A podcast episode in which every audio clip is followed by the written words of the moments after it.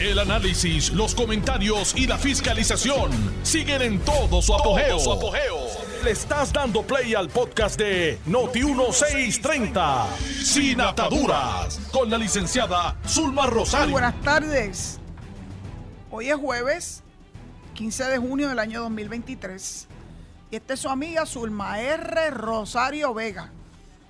En Sin Ataduras por Noti1, la mejor estación de Puerto Rico y primera fiscalizando. Hoy Noti1 nos sorprendió compartiéndonos un anuncio que es una joya que dice, tiene experiencia como manager, podría ser el gerente del Estado Libre Asociado bajo la Junta de Control Fiscal. Yo leí eso yo dije, wow, ¿de qué estamos hablando? Así que entré a la noticia, vi de lo que se trataba y básicamente dice lo siguiente. A Commonwealth Manager, Job Description, se lo voy a decir tal cual. Job Description. The Fiscal Manager is responsible for overseeing all assigned agencies' finance and accounting functions to guarantee compliance with the proposed fiscal plan. El gerente es, va a ser responsable de fiscalizar la finanza y la contabilidad de todas las agencias para asegurarse que estén cumpliendo con el plan fiscal. Bueno, esta gente de verdad que se tomó muy en serio ser el gobierno de Puerto Rico sin haber sido elegido por nosotros los residentes y votantes. Sigue el anuncio. Essential role and responsibilities. Track and monitor the implementation of government agency certified fiscal plan and certified budget. The completion of important milestones and deadline compliance. Ajá. Este super ejecutivo, super gerente, el Commonwealth Manager. O sea, solamente el Estado Asociado requiere de un manager Qué bueno que le pusieron ese título, Commonwealth Manager. Juzguen ustedes. Tiene que monitorear y estar encima de la implantación por la agencia de gobierno del plan fiscal certificado y del presupuesto certificado. Tiene que estar pendiente de que se cumplan unos deadlines, unos milestones. Eh, wow develop practical recommendations and contribute to discussions on implications of analysis, identifying implementation and budgetary challenges and additional measures required. Este general va a desarrollar recomendaciones prácticas y va a contribuir en la discusión de las implicaciones de ese análisis identificando cuáles son los retos de implantación y de presupuesto y qué medidas adicionales se pueden requerir. El tercer role, track liquidity and other metrics, handle complex analysis and prepare communications to report back to the director, executive director, and the board. O sea que cada jefe de agencia va a recibir instrucciones de este superhéroe del Estado Libre Asociado, que ellos le llaman Commonwealth Manager, eh, porque él es el que va a jugar por esto. Lo que pasa es que antes lo hacían, lo que pasa es que no era tan, tan evidente. Ahora ya están echando a un lado la, los sofismos y eh, bueno, verdaderamente no, no es eso lo que estamos haciendo. Queremos asegurarnos que, ay, este va a ser peor que Natalia Yaresco.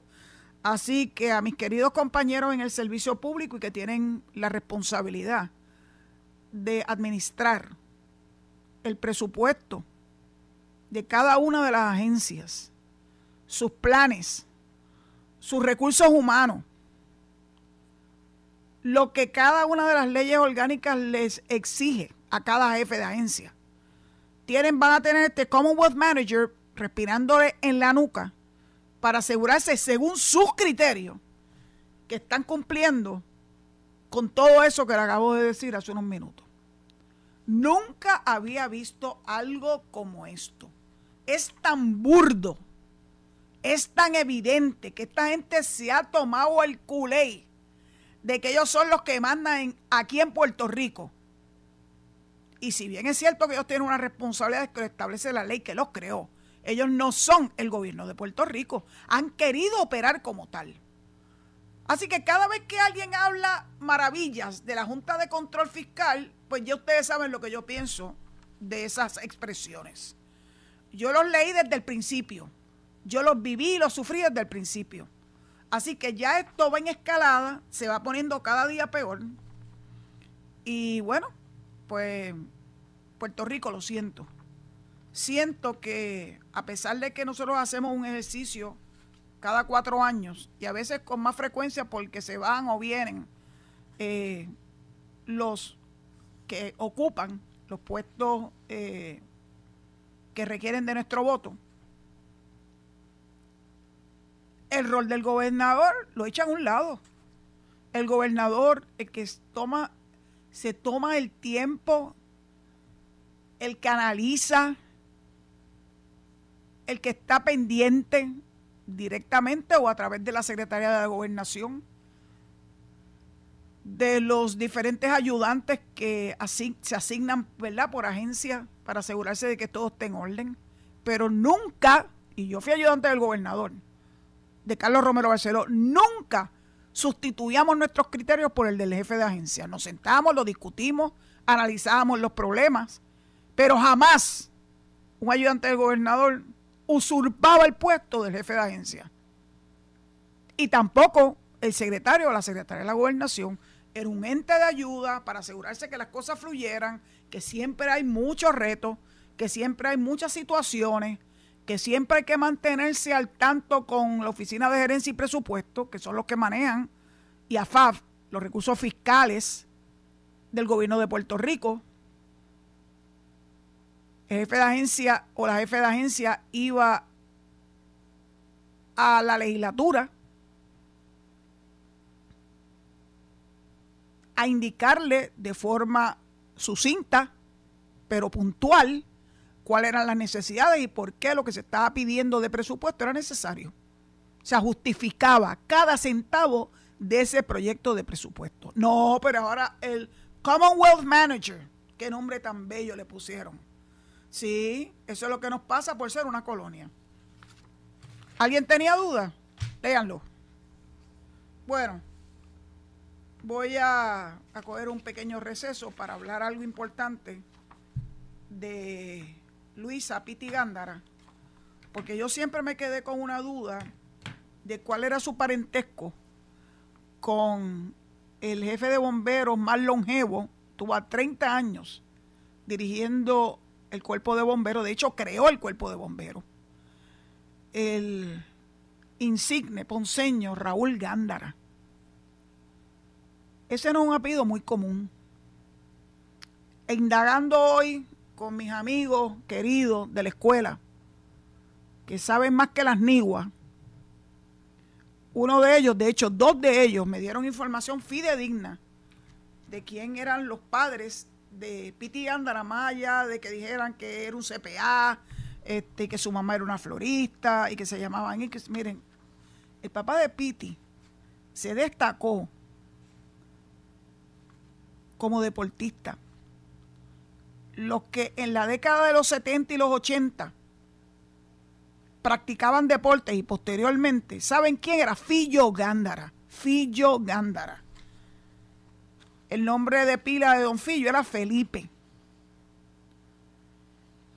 Y su hijo, Fillito, hermano de Piti Gándara.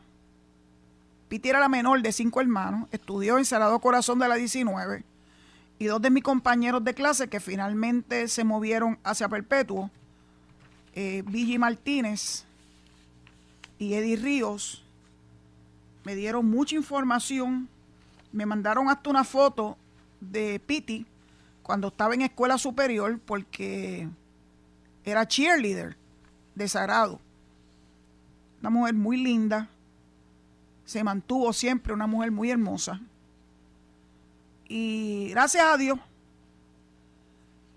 que a pesar de la tragedia de su enfermedad, supo con entereza asumirla, dar la cara, dar enfrente, someterse a tratamientos por muchos años, más de 10 años, y morir con su dignidad a tope. Hoy ya está en Capilla Ardiente, en Eret. Yo estoy segura que va a haber mucha gente visitando a Eret. Eret no va a dar abasto con las personas que van a expresarle sus condolencias a su familia, a su esposo, a sus hijos, a sus hermanos. Vale la pena hablar de Luisa Pitigándara, porque fue una gran servidora pública como lo fue el primo segundo de su papá, Raúl Gándara. Venía en la sangre. Gracias, Piti, por tu servicio. Bueno. Me encantó una columna que leí hoy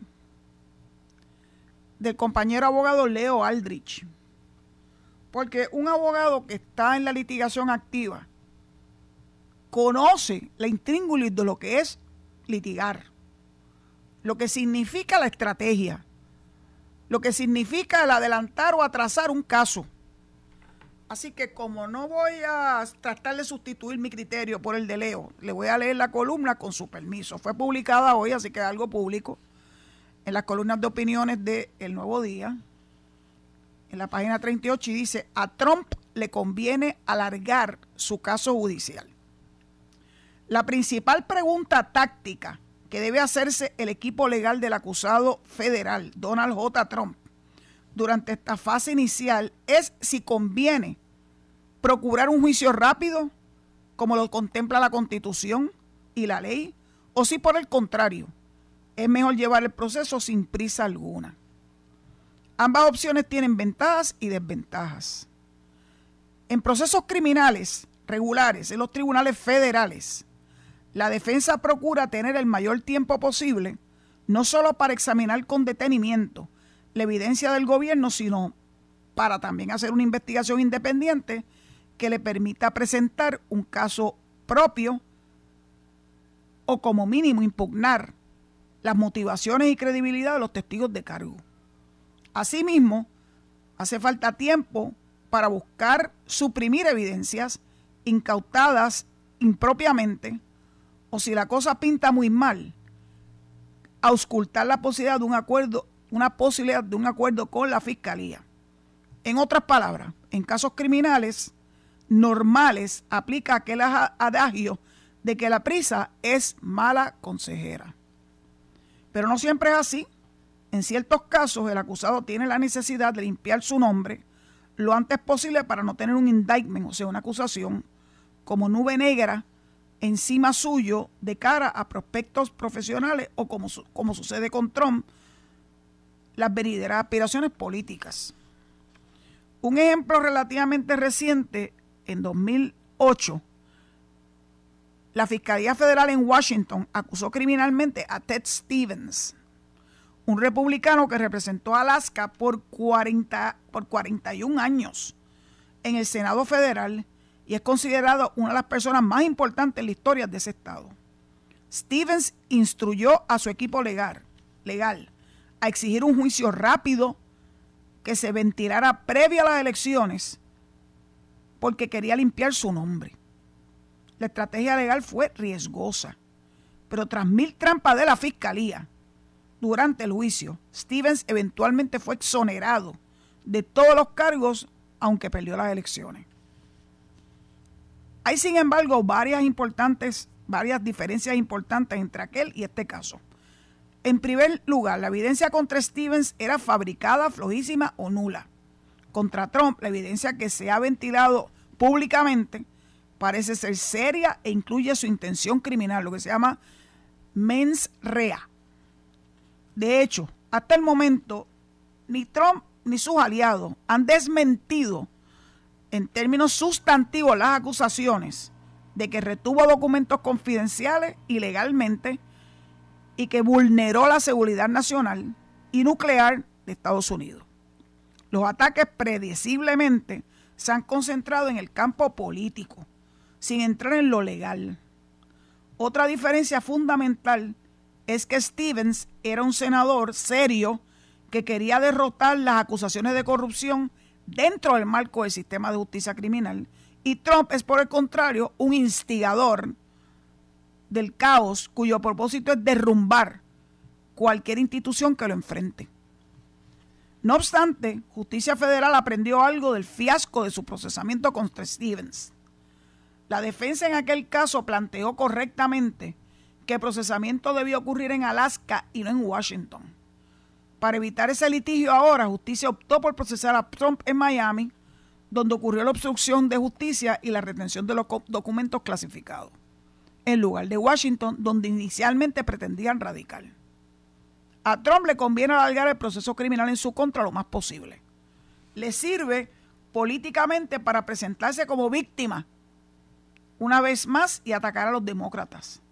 Le sirve también para comprar tiempo y esperar que él mismo o algún republicano que logre la presidencia en el 2024 lo indulte si es hallado culpable. Recordemos lo que hizo Ford a favor de Richard Nixon. Además, cada vez que Trump haga un evento político durante este periodo, le estará hablando a sus potenciales jurados que en su estado base de Florida decidirán su futuro. Solo necesita convencer a uno de doce para evitar la culpabilidad. Si persuadió a la mitad de la nación de que él era viable como presidente, conseguir a uno de doce en Miami no parece misión imposible, pese a toda la evidencia que puede existir en su contra. Esto es una columna de oro. De oro. Les invito a que la lean en la página 38 del nuevo día de hoy, jueves 15 de enero del año 2023. Recuerden que hoy hay llamadas a través del 787-832-0760. Luego de la pausa se empiezan a atender las mismas en orden de llegada. Hay una carta al lector que a mí me arrugó el corazón. Y es sobre el caso de la bebé de dos años, víctima de un horroroso crimen perpetrado por sus padres. Doblemente crimen. Pero la carta es muy aleccionadora y quiero compartirla con ustedes. Dice, la niña de Guayanilla y su lección para todo Puerto Rico. La firma Marcelino Oyola Cintrón de San Juan. Y dice, la noticia causó espanto e incredulidad. Despertó sentimientos de soberbia, odio, venganza, impotencia. Luego se pasa al juicio punitivo. Castigo, cadena perpetua, pena de muerte y castración física y química. Ahora, el involucramiento, ¿quién más es copartícipe? La mera sospecha hace culpable y acreedor al enjuiciamiento y sentencia social. Afortunadamente para los alegados criminales, el juicio y la sentencia social, como la reacción de espanto, son de corta duración. Para prevenir la ocurrencia de estos hechos hay que trascender la reacción del momento e iniciar un análisis que ofrezca respuestas, limitando los prejuicios religiosos, sociales y culturales. No es tan importante el quién y cómo, sí sino el por qué. ¿Por qué este hombre joven con pareja ataca sexualmente a su hija de dos años? En este proceso de búsqueda de respuestas, tenemos que admitir que los hechos ocurrieron, que hay una víctima y un imputado. De inmediato descartar el mito de que el que comete delito es enfermo mental. Eso es una posibilidad, pero no la regla. Utilizando el raciocinio, podemos encontrar respuestas sin ni siquiera contactar al victimario. Los seres humanos somos gregarios, o sea que nos gusta estar con otros seres humanos. Y para lograr esto se requiere el desarrollo de destreza de convivencia social. Dentro del grupo social se escoge pareja y se procura la reproducción, desplegando sentido de equipo y apego hacia la pareja y progenie. Pero si no, logra, si no se logra desarrollar estas destrezas, queda en un estado primitivo y predomina el animal biológico que actúa por instinto y búsqueda para satisfacer sus necesidades. Desde otra perspectiva, este logra su desarrollo social pero en el área sexual queda en la etapa de gratificación con un, con un limitado o no existente juicio o control decisional. Por eso, más allá del coraje, trabajemos para identificar a estas personas a tiempo y que no ocurra otro crimen. Así la niña de Guayanilla salvará a muchos otros niños o niñas. Palabras con luz. Lo que me lleva entonces a decirle que en breve nos vamos a la pausa y recordarle que el número de teléfono es el 787-832-0760. Me gustaría que habláramos de los tres temas que he abordado en la tarde de hoy. Los espero. Muchas gracias. Estás escuchando el podcast de Sin Atadura. Sin Atadura. Con la licenciada Zulma Rosario. Por Noti1630. estamos en el aire otra vez. Espero la primera llamada. Alejito, por favor, danos la manito. ¿Quién anda ahí? Buenas tardes. Buenas tardes. Hola. Alberto Rey. Sí, ¿cómo estás? Estoy bien. Qué bueno. Bastante bien. Qué bueno. Licenciada, el viernes pasado no pude entrar para aclararle al representante José Aponte Hernández que yo no tengo más citas programadas con su sobrino, el gastroenterólogo doctor Néstor S. Aponte Reyes, porque de veterano me recomendaron ir a un gastroenterólogo cercano a ti y lo conseguí a él. Y entonces, dos citas. La primera, él me dio una orden médica para hacerme una colonoscopia virtual en Centro Imágenes de Manatí. Y la segunda cita en, en junio 7 este mes. ¿Pero es con él o, no es con él? es, con, Néstor. Me dijo que había salido bien es con Néstor, es con Néstor Alberto. Ah. ¿Qué, gastro te atendió, Néstor? Gastroenterólogo. Sí, ¿quién te atendió, Néstor Aponte? No escucho bien. ¿Quién te atendió? El doctor, el, el, sobrino de... Ah, pues, aclarado está, y él se siente muy orgulloso de su sobrino y te manda muy buenos deseos. Pero, lo que yo nunca había escuchado, yo me acabo de someter el lunes a una colonoscopía. Lo que pasa una, es que escúchame, le dijo usted que la próxima cita con él que... escúchame, Alberto, escúchame. Sí. colonoscopía virtual, what's that? ¿Qué es eso? Eso es eh, sin la cosa esa de anestesia eso lo hacen en, otro, en otros sitios, centro imágenes. Ajá. Pero que no lo, no, no, no lo hace, no, no lo hizo él, fue que me envió una, por no hacerme, por la, la por, por, la anestesia y eso, mandó una, una colonoscopia virtual en centro imágenes de Manatí. ¿Y qué tal? Eso, como yo parece que la anestesia me hace un poco, me, me un poco, pues yo se lo dije a él y me hizo esto, porque solo todo salió bien. Ay, qué bueno, pues te felicito. Yo me la hice natural y normal y todo salió bien también, gracias a Dios. Entonces me dio una cita abierta, que o sea, cuando necesitara yo ir en, el futuro. Muy bien. Licenciada, por último, hay personas en, la, en los medios, algunos de ellos con conflictos de intereses que critican a Luma cuando hay apagones, principalmente por el gran deterioro del sistema eléctrico. Pero escuche esto, yo tengo un libro de la historia del béisbol profesional de Puerto Rico y hay una foto de la inauguración de la temporada de 1970-71 y dice el parque Irán Bison a oscuras la noche inaugural del 1970 anda anda anda Qué interesante. Y, eso era eso era cuando energía eléctrica estaba en todo su apogeo, bien, bien, documentada y todo. Bueno, para que tú veas. Licenciada, por último, y hay un párrafo que dice, que dice así, las lluvias e inundaciones acaecidas en los días anteriores habían provocado varios apagones en el país, particularmente en el área metropolitana. Esto ocasionó que el alumbrado del parque de la capital Irán Bison no hubiese funcionado en los días previos al inicio del torneo. Eso era antes, cuando en esa fecha que todavía estaba eh, eh, eh, bien, bien, bien, bien el, el sistema eléctrico y ahora porque este, lo que tenemos chatarra, especialmente en la generación, entonces quien, quien, quien, quien critica a Luma por por esos apagones que hay, que ya, ya Luma lo, los ha reducido bastante también. Pues, Alberto, gracias por tus gotitas del saber. Eh, los apagones han ocurrido en Puerto Rico desde que yo tengo uso de razón.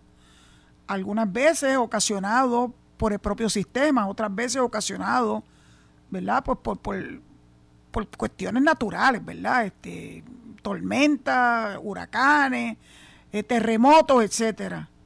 Eh, pero claro, está de moda atacar a Luma, está de moda. Y prepárense que ahora a partir del primero de julio los ataques se van a concentrar en Genera. Porque así es este querido pueblo nuestro. Vamos a la próxima llamada. Adelante. Hola. Hola. Anda. Yo lo que oigo es una cosa terrible. ¿Quién está ahí? ¿Me escucha? Te escucho, pero con mucha dificultad. Yo oigo unos ruidos bien grandes. Está como tronando.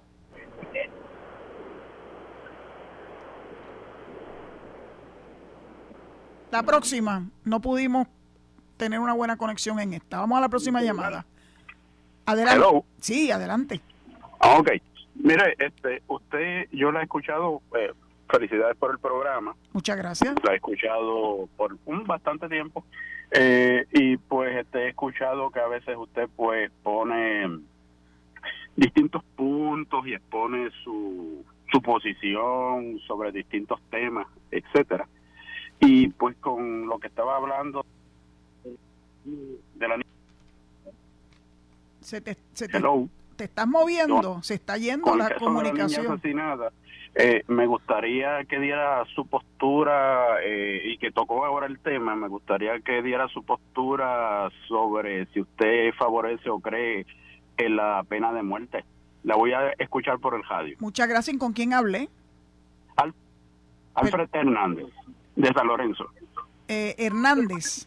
Sí. Ah, pues señor Hernández, le voy a contestar. Ok. Y gracias por la pregunta. No, yo no creo en la pena de muerte. ¿Sabe por qué? Número uno, porque no siento que nosotros tenemos la autoridad moral de determinar si le vamos a permitir a una persona vivir o no. Eso es lo primero.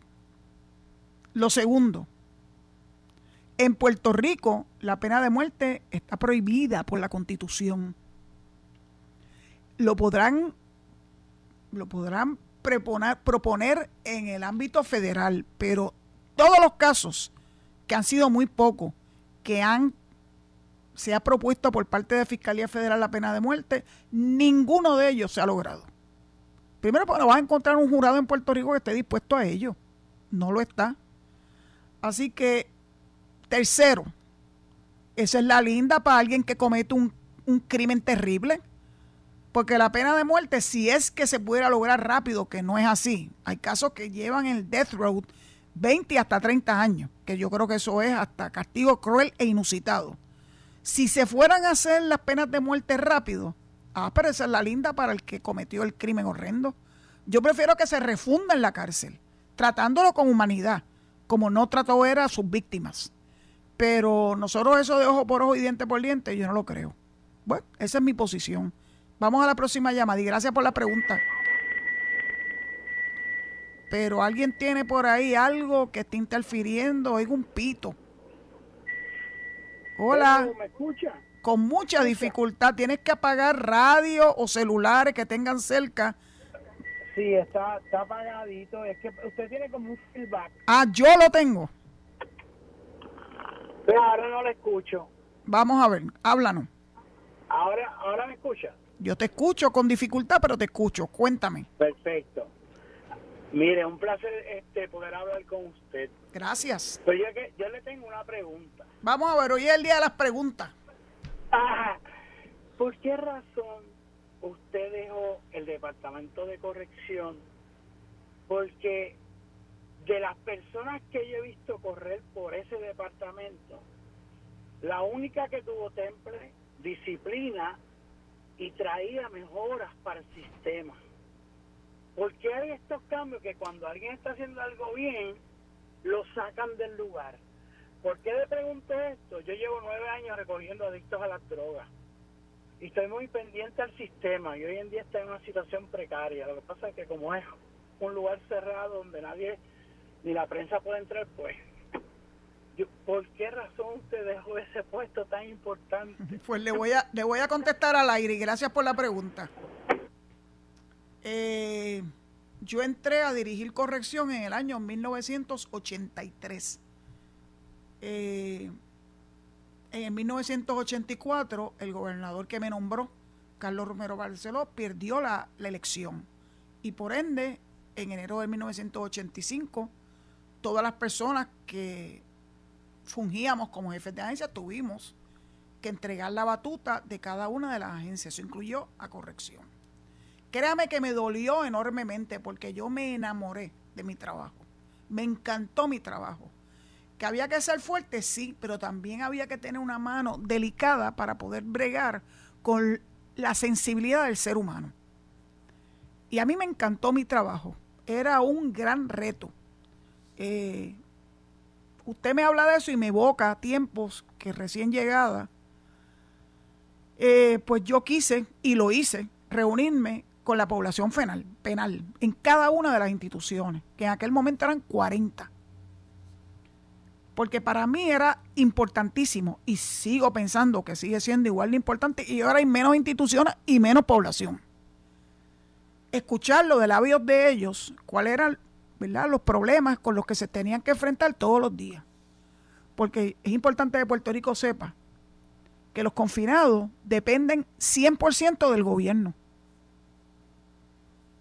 Para levantarse, para acostarse, para ingerir alimentos, para recibir servicios médicos, para tener algo de recreación y sobre todas las cosas servicios de salud mental. Así que es posiblemente la única población o de las pocas poblaciones que depende estrictamente del gobierno y de los servicios que se le brinden. A mí me tocó corrección recién comenzado el caso Morales Feliciano. Un caso que yo lo vi desde tres perspectivas distintas. Como ayudante del gobernador, tuve que sentarme a de los testigos como administradora de corrección tuve que sentarme en la silla de los testigos y posteriormente cuando el juez que presidió ese caso, Juan Pérez Jiménez, que Dios lo tenga en la gloria, me nombró a la Junta de Directores de Correctional Health Services Corporation. Así que, ah, y como profesora universitaria en un proyecto especial hermoso entre la Universidad de Puerto Rico bajo la dirección de doctor eh, Dios mío, se me olvida el nombre de momento, que me, que me le pido excusa. Eh, y el juez Pérez Jiménez. Otra forma de ver a corrección. Así que no es que yo me fuera de corrección, es que no me quedó otra otro remedio. Eh, porque a mí me encantaba el sistema. Ahora, yo estoy segura que eso no es un puesto que alguien pueda tolerar por mucho más de posiblemente dos cuatrienios, porque es desgastante. Son muchos los problemas y son muchas las soluciones, pero no es fácil lidiar con dos fuerzas opositoras en un mismo sistema. Tratar de traer esas dos fuerzas opositoras a una misma mesa no es tarea fácil. Pienso que lo logré. Y eso es una de mis grandes satisfacciones y quiero que usted sepa que yo tenía 29 años cuando yo dirigí, cuando inicié mi dirección de la Administración de Corrección. Así que el reto era triple Gracias por la pregunta, pero definitivamente no hay quien tolere, no puede aguantar los retos que supone ese sistema por demasiado tiempo. Tal vez ocho años, yo creo que ocho años es demasiado tiempo. Vamos a la próxima llamada, Alejo. Hoy me han hecho preguntas interesantes. Adelante, que oigo, oigo una respiración. Adelante. Saludos. Sí, saludos, adelante. Ah, Vázquez de Bayamón, ¿cómo está, doña Zulma? Yo estoy muy bien, gracias a Dios. Qué bueno, gusto saludarla. Igualmente. Pues mire, yo yo yo tengo algo que mencionar. Hay, en eh, eh, la criminalidad de hoy en día no es la misma criminalidad que se, que se, que, se efectuaba en los años anteriores, en las décadas anteriores. Y yo creo que hay que tomar eh, medidas nuevas, como en la, en la, en la el Código Penal de Puerto Rico, porque aquí ahora se ha convertido en un negocio los asesinatos. Entonces no se puede mezclar los asesinatos por acecho y juzgarlo como aquel que, que se asesina por defenderse. hay que separarlo. Porque se ha convertido en los últimos años de que si usted quiere sacar al vecino paga 800 pesos y viene un loco y lo mata. Y hay que separar eso. Y, y la persona que, que, se, que se convierta en un asesino a sueldo por acecho y que tenga más de tres o cuatro asesinatos, pues ya automáticamente pierde los derechos. Tendría entonces, habría que enmendar la constitución de Puerto Rico, eh, a- a abrir la constitución para enmendar eso y enmendar el código penal para que entonces sea el individuo que, que le pruebe al Estado que él no mató en defensa propia, Bueno, que Vázquez, él mató en defensa propia. Te- Si no lo puede probar, pierde los derechos. te voy a contestar, te voy a 60 años contestar con algo no muy lejano. Cuando se pretendió enmendar la constitución para ponerle limitaciones, no para, para descartarla, para poner eh, Norman Maldonado Correcto, el nombre. en eh, 90, sí. el, nom- el nombre del presidente que se me olvidó fue Norman Maldonado. Eh, ¿Sabes lo que ocurrió? El pueblo decidió que no, que no se podía limitar la fianza. No este como está en la federal, que nadie tiene derecho a fianza. La fianza es a discreción del juez. Aquí es indispensable, es un derecho. Así que imagínate si para la fianza el pueblo de Puerto Rico no estuvo dispuesto a darle la autoridad al gobierno para que en casos específicos no hubiera una fianza eh, y la persona tuviera que esperar su juicio eh, confinado.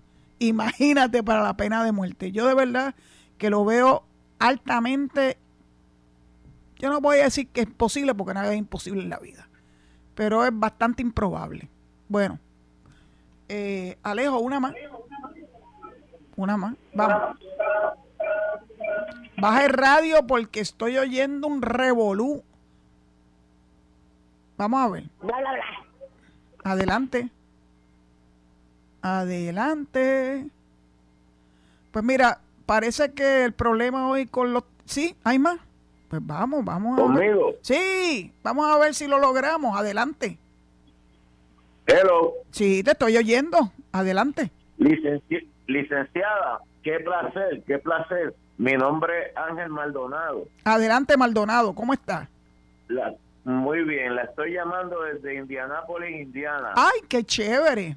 Excelente. Cuénteme, ¿cómo están las cosas por allá por Indiana? Muy bien, todo muy, muy bien, gracias al Señor. Ah, eh, es un placer para mí, yo la escucho todos los días, yo escucho todos los programas de la estación desde por la mañana. Ah, vine para acá a Indianápolis por dos meses y llevo 12 años. de verdad. ¿Y qué le gustó, Ah, qué le gustó de Indianápolis? Todo, menos menos, menos el invierno muy, muy frío, cuando baja de 30, ¿verdad? Ya como mo- molesta. Pero ah, el resto es todo muy bien. Vi- vine de Puerto Rico, eh, conseguí un trabajo y am, pues estaba ganando 25 dólares la hora. Yo pensaba que me iba a ganar como 10. Eso está bueno.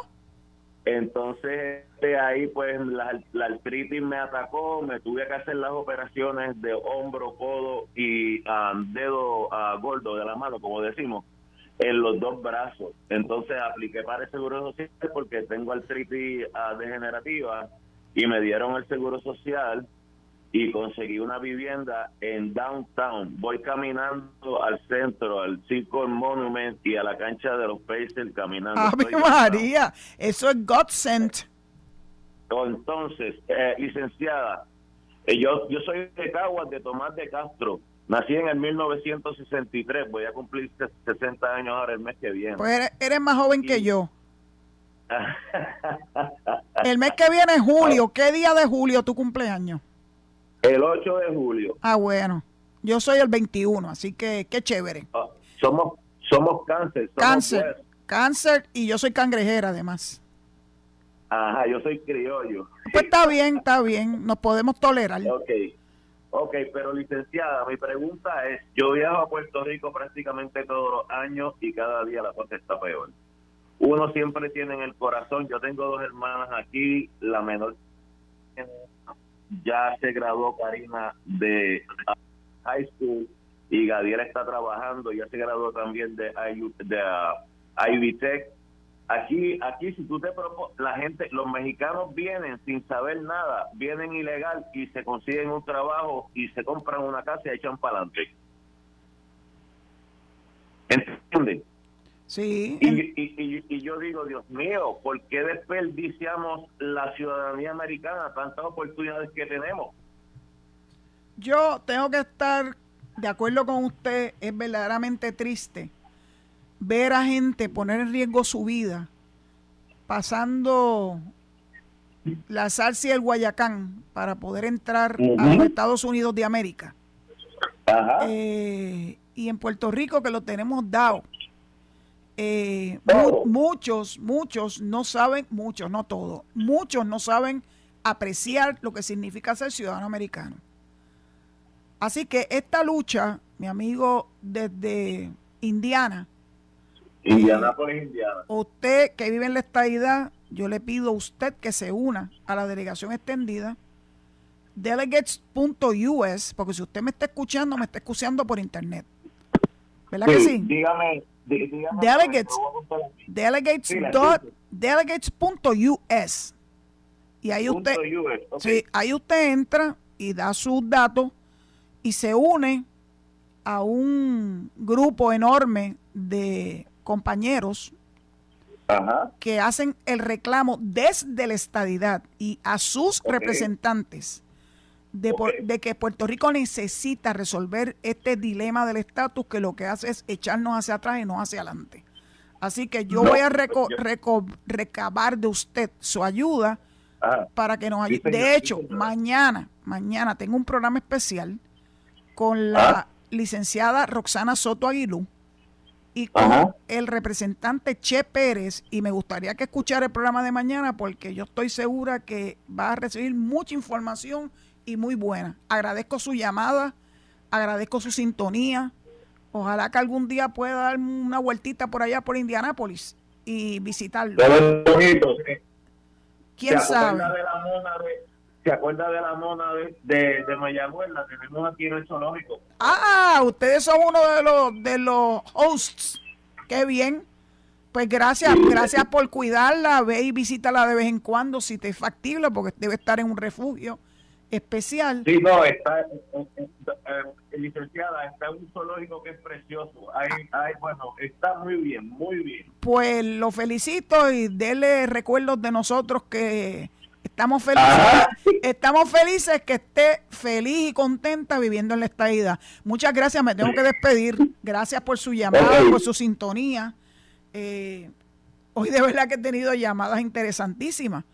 Así que mañana es importante que recuerden y sintonizarnos a las 4 de la tarde por aquí por Noti1. Como les dije, eh, tengo de invitados especiales a Roxana Soto Aguilo, la abogada motorizada, que estuvo en Washington, hizo un trabajo que ella les va a explicar, maravilloso. Y el representante José Che Pérez, que también se ha unido a ese ejército de boricuas que buscan para Puerto Rico lo mejor. Y eso significa viajar con cierta frecuencia a Washington y hacer los reclamos de rigor al Congreso de los Estados Unidos. Dicho eso, pues me despido de ustedes hasta mañana. No se olviden que el programa de mañana va a estar bien bueno. Y que se queden en sintonía con Notiduro para que, para que puedan escuchar a Enrique Quique Cruz en su análisis 630 y a Luis Enrique Falú, que es el que viene inmediatamente detrás a las 7 de la noche, y al grupo de excelentes animadores que tiene Noti1 para, para que usted pueda pasar unas noches maravillosas escuchando, llamando y compartiendo como si fuéramos, como lo somos, una gran familia. Será esta mañana, si Dios lo permite, a las 4 de la tarde y Dios los guarde. Esto fue el podcast de Noti1630, sin ataduras, con la licenciada Zulma Rosario. Dale play a tu podcast favorito a través de Apple Podcasts, Spotify, Google Podcasts, Stitcher y notiuno.com.